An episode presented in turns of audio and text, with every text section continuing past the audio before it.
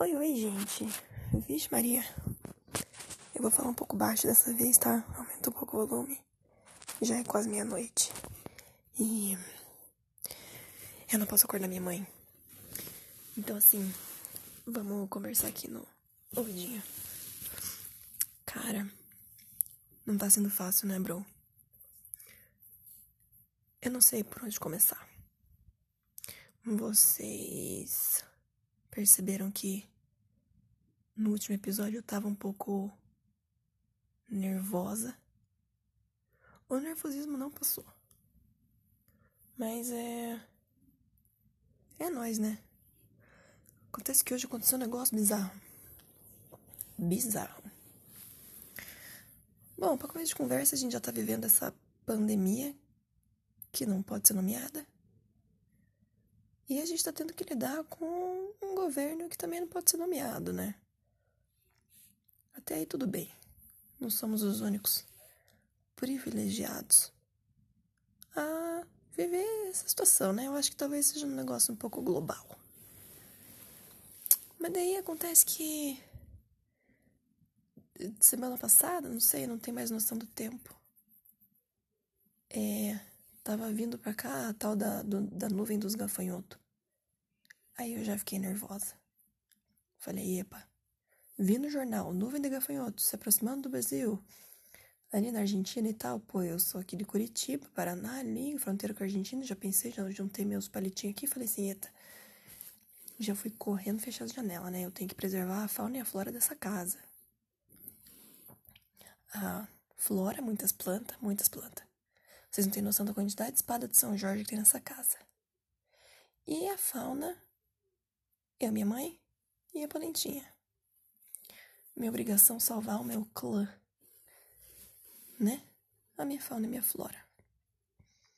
Aí, por bondade do destino, não sei o que a gente vai ter que pagar por esse momento de alívio. Os gafanhotos não vieram. Aí tá, tudo bem. Deu aí uns dias de sossego pra nossa cabeça. De repente hoje tava um dia lindo, gente. Lindo. Aquele solzão bonito, de repente tudo preteou. O céu preteou. E começou um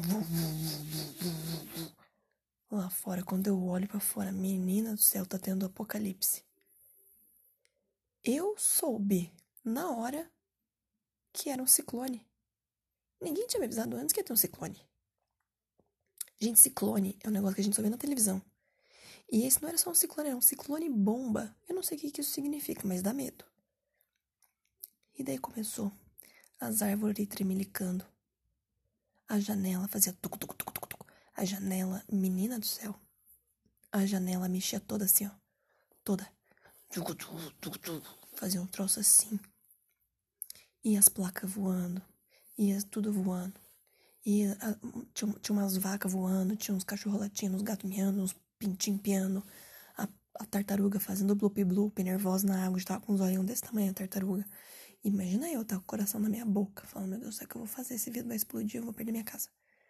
Não perdi a casa, graças a bom Deus. Mas foram algumas horas ali de muita tensão. E como se não bastasse um ciclone, ainda comecei a ouvir uns tec-tec na, na janela quando eu olho é chuva de granizo para piorar. E foi um caos. Completo caos. E com isso, com esse dia, essa terça-feira nada comum, eu, eu, eu tô concluindo, sim, cada dia é uma conclusão mais forte, potencializada. Mas, gente, o ser humano ansioso não foi projetado e diagramado para viver no Brasil. Não pode, acho que Deus jogou o. A, ele, tava, ele tava com o pote dos ansiosos assim na mão.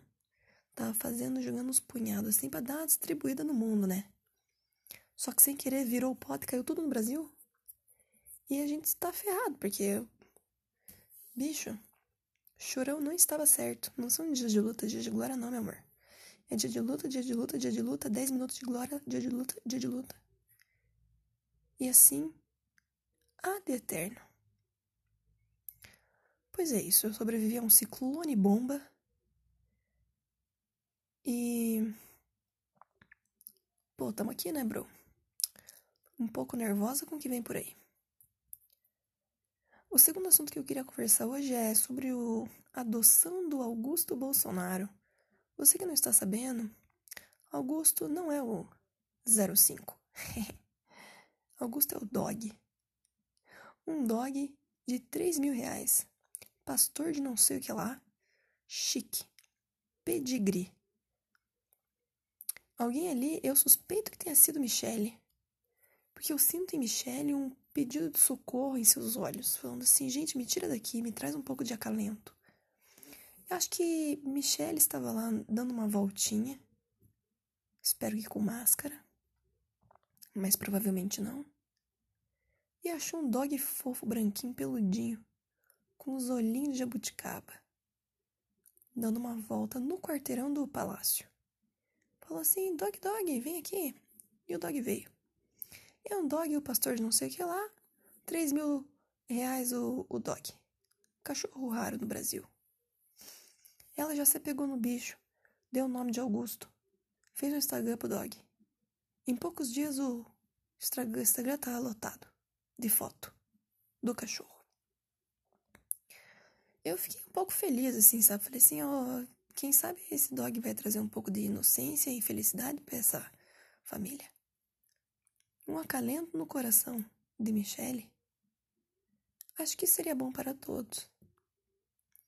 E acontece que hoje descobriram que o dog não é dog de rua, obviamente.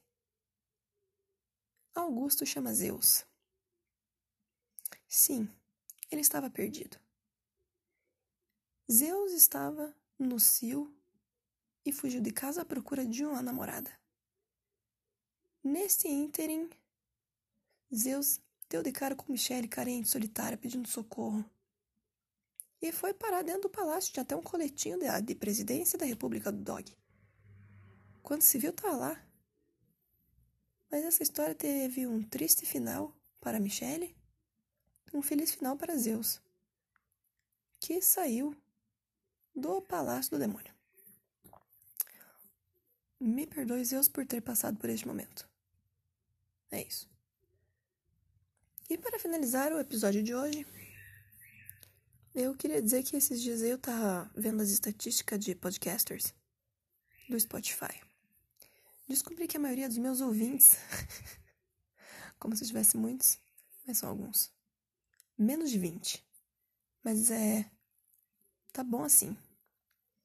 A maioria, obviamente, do Brasil brasileiro é. Porém, eu descobri que eu tenho um ouvinte na Alemanha, outro nos Países Baixos e um outro que lá estava dizendo país desconhecido. A essa altura do campeonato, se for um extraterrestre, eu não vou me surpreender. Aliás, gostaria de fazer contato para me levar daqui. Boa noite.